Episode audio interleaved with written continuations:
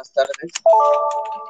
Y hoy les vamos a explicar mi equipo sobre algunos datos interesantes de la producción de la red y eh, algunos datos de ello, así como los países, los lugares, costos, dónde se venden, cuáles son los cortes que se hacen. Y pues nada, a continuación va a hablar con nosotros nuestra compañera María Fernanda. Eh, hola Eric, este, bueno, yo te voy a explicar eh, sobre los países que tienen la mayor producción en el mundo de, de carne de res. Y bueno, este, Estados Unidos y Brasil son los países que producen más carne en el mundo. Y bueno, eh, Brasil es el país en el que se concentra mayor número de cabezas de ganado y este supera el nivel de, de habitantes. Y bueno, eh, en Sudamérica eh, se resalta mucho el trabajo que es hecho por Argentina, Colombia y Uruguay, ya que estos también son bastantes productores de, de la carne de res. Y bueno, también en China, India, estos ocupan un puesto de cuarto y quinto en la producción de la carne, con 5 millones 760 mil toneladas y 4 millones de toneladas y bueno, esta cantidad eh, ha sido registrada en el año 2014 y bueno, ambos también producen eh, bastante carne, como lo podemos ver. Y bueno, también se encuentra en estos puestos Argentina, Australia, México, Pakistán, Rusia y Canadá. Y bueno, consiguen en la lista de los países con mayor producción de la carne de res, esto igual en el año 2014 y bueno, también podemos encontrar a Colombia y este tiene el puesto número 12 con una producción de 950, 955 mil toneladas y también eh, encontramos a Uruguay y esto es uno de los países con mayores exportadores de alimento y bueno, estos ocupan el lugar 15 con un total de 560 mil toneladas de, de, producción de res. Y ya eso es todo por mi parte. No sé si tengas alguna duda o algo. Pues sí tenía, pero me las, me las contestaste, entonces me quedé bien callado y te escuché. Ah, bueno. Y bueno, es bastante interesante saber que, no sé, Brasil es bastante productor y bueno, como te mencioné, eh, tiene un nivel de, de, producción bastante alto que incluso supera el número de habitantes que tiene. Pues eso, eso, eso sí me dio como que mucho, este, ¿cómo se llama? Asombro de cómo puede ser de que haya más ganado que personas. Sí, es bastante interesante todo esto sobre los países productores de hecho, como una otra ciudad de animales. Bueno, pues muchas gracias, María Fernanda. Pues que tengas un excelente día. Nos vemos luego. Gracias, adiós. Adiós. Con nosotros sigue nuestra compañera Carmen, que nos va a explicar cómo es que los venden. A ver, Carmen, explícame cómo que lo venden, porque eh, me di cuenta que, o bueno, vi un video donde decían que les vendían que en apuestas o algo así. A ver, explícanos bien. O a lo mejor estoy mal. Hola, Eric. Eh, buenas tardes. Este, pues es que los venden de diferentes maneras. Por ejemplo, en hoteles, en restaurantes, venden diferentes tipos de corte. este, también de diferentes tipos de carne. Y pues depende del platillo, es también su precio, pero pues también nos venden por canal, por piezas. Em, por ejemplo, en carnicerías también lo, depende de lo que tú le pidas, es lo que te ofrecen. Y pues algo así más o menos, o cuál es tu duda? Eh, entonces no se venden así como que en carnicerías normales, así como en centros comerciales o no sé, en el ah, mercado. Obviamente también nos venden así. Pero me imagino que debe ser de una calidad no tan alta.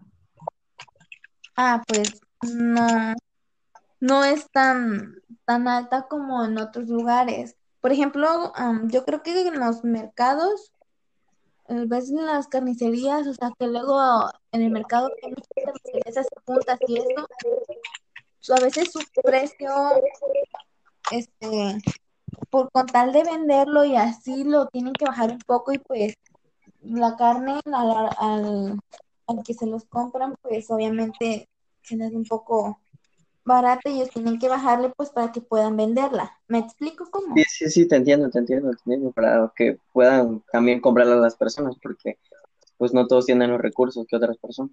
Exacto, no todos tienen los recursos para... Entonces, para en conclusión, ¿cómo me dijiste? Por ejemplo, restaurantes pides cierto corte o, o no sé, pues no es lo no es lo mismo de que vayas al mercado y compres un, por ejemplo, un kilo de bistec y ya lo que cuesta el kilo o no sé, pues sale hasta más barato comprar el kilo de bistec de res que ir a un, a un restaurante y pedir cierto tipo de corte. Hay personas que obviamente no pueden pagar eso. Pero pues también deben de saber cocinar y ese tipo de cosas. Ah, claro. A veces a lo mejor no tienen ni cómo hacerlo. ¿Cómo? Sí, o sea, por ejemplo, si vas a un restaurante y pides, por ejemplo, un corte y dices que sale más caro, sí, obviamente va a salir más caro, pero es porque pues ya te lo han hecho, ellos tienen cómo hacerlo, saben cómo hacerlo, qué tipo de especies poner Ah, y así. obviamente. Pero pues también hay personas que pues saben de lo de carne o, o saben cómo cocinar, obviamente que también pueden hacerlo y obviamente es más barato. Pues sí. En conclusión, ¿cómo me dijiste que vendían la carne? Ah, las, la- lo venden por, por, por pieza, am, pueden venderlo en la, la vaca entera o el cerdo, lo que sea, por canal, am, en diferen- de diferentes formas. ¿Entiendes cómo? Sí, sí, ya, ya, ya, ya te entendí. No, no, no, no me regañes. Ay. Bueno, pues muchas gracias. Por nada. Bye. Bye. Bueno, sigue con nosotros nuestra compañera Monse, que va a hablarnos sobre cómo elegir un buen corte de carne. Hola, Bueno, Eri. platícanos, ¿cómo, cómo se elige un buen corte? Bueno, pues el día de hoy yo te voy a platicar sobre cómo elegir un buen corte de carne. En primer punto, yo considero que la alimentación del animal es algo súper importante para esto, ya que es totalmente válido antes de que nosotros pidamos un corte, preguntar la forma en que, por ejemplo, se alimenta el ganado. Esta pregunta nos puede ayudar de mucho, ya que podemos ver qué tan suave está preparado el corte, si el animal se alimentó con granos o pastura al aire libre, o bien este nos podrá decir qué tan suave estará el corte y si su sabor será puro. Sí, Otro porque- punto muy importante, Perdón, Ajá, perdón. dime, dime. No, sigue, sigue, perdón, perdón. otro punto muy importante también puede ser la tonalidad. El color de la carne debe de, de- dependerá del animal. Por ejemplo, la carne de ternera debe ser clara, pero obviamente no tan clara que llegue a blanco, sino un color característico. También es muy importante cómo querramos pedirlo. En este caso, por ejemplo, lo ideal es cuando ya lo si lo vamos a un restaurante, lo ideal es pedirlo a un término medio rojo o medio. Mientras más se cocine la carne, es posible que ésta pierda su sabor y lo recomendable es un término medio o tres cuartos. También depende mucho el grosor de la carne. El corte de la carne no debe estar como no debe ser menor de 2 centímetros, ya que un buen corte que está muy delgado será como que cocinado de más, entonces es lo que no queremos llegar, sino que tener la corte en su, el, perdón, la carne en su punto. Lo recomendable es que un corte tenga un grosor de más o menos 3 centímetros y medio y así los medallones son más gruesos y em, ¿cómo te puedo decir? Te penetra más su sabor. Oye, Eso que hiciste el comentario de cómo vivían anteriormente las vacas antes de que sean asesinadas. Es muy cierto, ¿eh? Porque si, por ejemplo, una vaca está estresada y así, como que sí cambia muy radicalmente el sabor y el tipo Sí, de... de hecho cambia la carne, Ahora sí pero sí es súper, súper importante eh, ver cómo se alimentó y así, dependiendo, se, se nota el marmoleado en la carne y pues vemos si es de calidad o no. Son como que unos tips para encontrar un buen corte de carne. Ok, pues muchas gracias, Monse, por tu información del día de hoy. No, gracias a ti por invitarme. Cuídate. Igualmente. Sigue, vamos a hablar con nuestra compañera Tania Uscanga. Tania, tú me vas a hablar sobre en qué lugares se vende la carne de res. Platícame, a ver, ¿cuáles son? Me habían comentado ya que en Brasil o algo así, pero a ver, platícame tú bien a fondo. Hola Eric, este, mi nombre es Tania Escanga. Eh, te voy a hablar, como ya lo dijiste, de los lugares en donde se vende la carne de res. Sabemos que pues las mamás es- van a carnicerías y consiguen fácilmente la carne ahí más barata y mejor este, limpia, ¿no? Sí, Bueno, pues aquí eh, en sí las más famosas partes donde se puede conseguir la carne eh, son las carnicerías o los rastros. Y pues carnicerías famosas aquí en Veracruz, más que nada, son pues el famoso jarocho, que creo que toda la mayoría de los veracruzanos lo conocemos. Eh, también la Selecta de Veracruz y el- la carnicería del Rey. La carnicería del Rey. Esa también es otra carnicería que son famosas aquí en, en Veracruz. Otras, como ya te comenté, son los rastros, que es el rastro Ra- Reaxa y la comercializadora e industrializadora agropecuaria. Bueno, eh, más que nada sabemos que los rastros, lo vimos con el Javi. espérame. Janet, ¿será que te puedo salir tantito y ahorita entras? Por favor.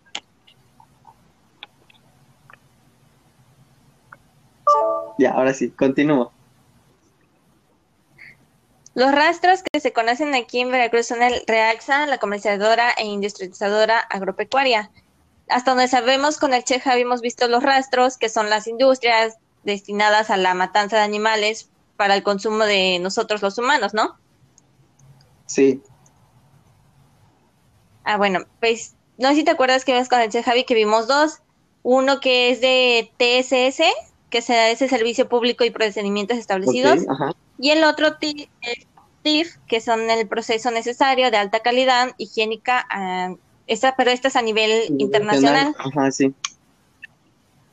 Ah, pues, don- pues ahora sí que estos son los dos lugares más recomendados, que es la carnicería, carnicerías o rastros, donde se pueden conseguir más la carne. Pero como ya lo mencionó también esta de Maffer, nuestros países principales que producen carne, Maffer anteriormente comentó que era Estados Unidos, Brasil y China. Aparte de esos, nosotros ocupamos, nosotros México ocupamos el séptimo lugar, que después de China sigue India, Argentina, Australia, nosotros que somos México, Turquía, Pakistán y Rusia. Esos es más casi los mejores países productores de carne de vaca. Entonces, en Estados Unidos se consigue mucho más fácil la carne que aquí en México todavía. Y mira que por el norte de México se consume mucha carne, no somos ni, ni top 3. No, ni top 3, somos el séptimo. Qué vergüenza para México. Sí. Y pues, eh, si quieres comprar carne, pues ve fácilmente a una carnicería, a un rastro, que son las mejores partes donde puedes conseguirlo. Ok. Bueno, pues muchas gracias Tania por los datos y pues nada, nos vemos en el siguiente podcast. Eh, sigue con Gracias. nuestro compañero José Ángel. ¿Cómo estás, amigo? Mucho gusto de que eh, ya otra vez está por aquí en tu podcast. A ver, platícame, tú me vas, espérame, es que tengo aquí anotado. A ver, tú vas a hablarnos sobre precios de la res. Sí, Me claro imagino que va a variar mucho, Eh, ¿verdad? A ver, mira. platícame, en lugares y así. Sí, Sí, por ejemplo, eh, vamos a iniciar con una de las carnes más caras que te puedes encontrar dentro del mercado, que es la carne Kobe. Supongo que tú la conoces, ¿verdad? Sí, sí, sí, la conozco, carísimo. Bueno, el precio varía desde 387 dólares hasta 670 dólares el kilo. Pero, Esa Ajá, es la gran, la gran variación que se puede llegar a encontrar de reses a reses, ya que la, la, la carne Kobe A5, que es la, la de mejor calidad de todas, llega a estar en su máximo precio de 670 dólares el kilo. 270. 670. Ah, 600. Ahora no, sí está caro. Sí, eh, principalmente porque en los rastros donde se da esa carne se hacen subastas entre muchos restaurantes o personas eh, físicas que ah, tienen que hacer una gran subasta por una res completa que de carne Kobe. Se, se exhibe a través de un cristal eh, templado eh, exhibiendo de qué tipo de calidad es, que puede ser desde A1 hasta A5. Y me imagino que esas categorías son. eh, se va viendo cuál es la de mejor calidad. Correcto. Por ejemplo, la A5 es la de mejor marmoleo, la de mejor suavidad y la, me- la de mejor sabor que te puedas encontrar dentro del mercado. También te sigo comentando. En una de las segundas carnes más caras que puedes encontrar en el mercado es la Huayu Tenderloin. Es una carne eh, que se da principalmente, eh, bueno, más bien que la venden eh, específicamente en un restaurante que se encuentra en Australia que se llama Prime en Sydney. Sydney. Sí, se encuentra en Australia. El precio más o menos varía entre 295 dólares y 385 dólares El kilo. el kilo. Sí está caro. Por ejemplo, mencionándote eh, eh, otro tipo de carne Kobe, que es la charboil, ese está en 285 dólares eh, la pieza, que serían 226 gramos más o menos. Hasta eso está cara, ¿eh? Y a pesar de que es poca la cantidad, es caro. Sí, ya que al ser mencionadamente anteriormente eh, es carne Kobe, solamente que es de menor calidad que la A5. ¿Sabes? Siento que toda la carne ya ahorita eh, de por sí está como que todo muy caro y ahora esos cortes específicos también, ¿sabes? Y pues no cualquiera lo, lo cocina también, o sea, debe de haber personas especiales que hagan ese tipo de, de guisados, ¿no? Para carnes tan caras.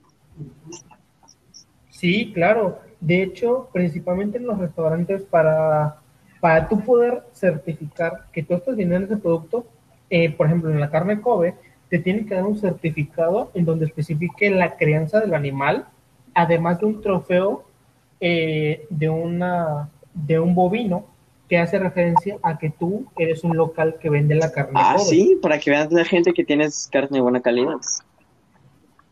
Correcto. Eh, también eh, una de, la- de las otras carnes más caras, que creo que con esta voy a terminar, sería la, la Huayu Ribeye. Este es un, es un corte de carne que normalmente lo sirven en tiras y no tan cocidas. Tiene que estar roja por dentro para que aún tenga su jugosidad y su sabor. Este, su precio es de 246 dólares el platillo, que es igual más o menos de unos 380 gramos. No, sí está caro. Claro Muchas sí. gracias, José Ángel. Nos vemos en el siguiente. Cuídate. Sí, claro. Un gusto estar aquí en tu podcast. Bye. Hasta luego. Masaba. Ah, ¿cómo está la Masaba? Platícame, a ver, tú me vas a hablar cuál es la más cara. Ya nos comentó tres nuestro compañero José Ángel, pero pues, a ver, platícame tú. De hecho, la más cara fue, están- alcancé a escuchar que dijo que la Kobe, y pues realmente esa es la más cara.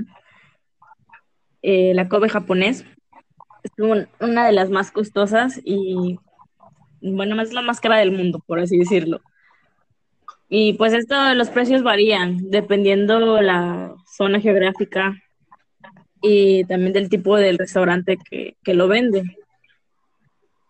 Y pues esta carne, pues especialmente se, se caracteriza por el marmoleo en comparación a otras carnes. O sea, este tiene un marmoleo excelente, Precioso.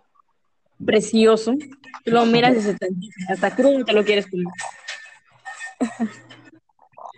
Entonces, en- el, el, ¿qué me dijiste? ¿El Kobe japonés? Ujú. Es el más De hecho, como. Como dijo José, eh, cuando compras, te dan un certificado de que la carne es original, o sea, que no te están vendiendo cualquier cosa. Te dan un certificado en el que tú te sientes seguro de que lo que te estás comiendo es realmente lo que compraste, ¿no? Sí, eso me comentó nuestro compañero que te dan hasta un trofeo. Sí, sí, sí. De hecho, en mi investigación y eso estuve checando que México en el 2016 eh, este, ¿cómo se volvió uno de los distribuidores de, de la carne Kobe, más bien de los que tienen permiso de venderla. ¿En serio? Realmente, sí. Y yo me quedé así de, oh my God. Oh my Pero ¿sabes cuánto sale un kilo en pesos mexicanos? Ok. Ocho mil, ocho mil quinientos pesos. No. No, no, no, no tengo ni para pagar eso.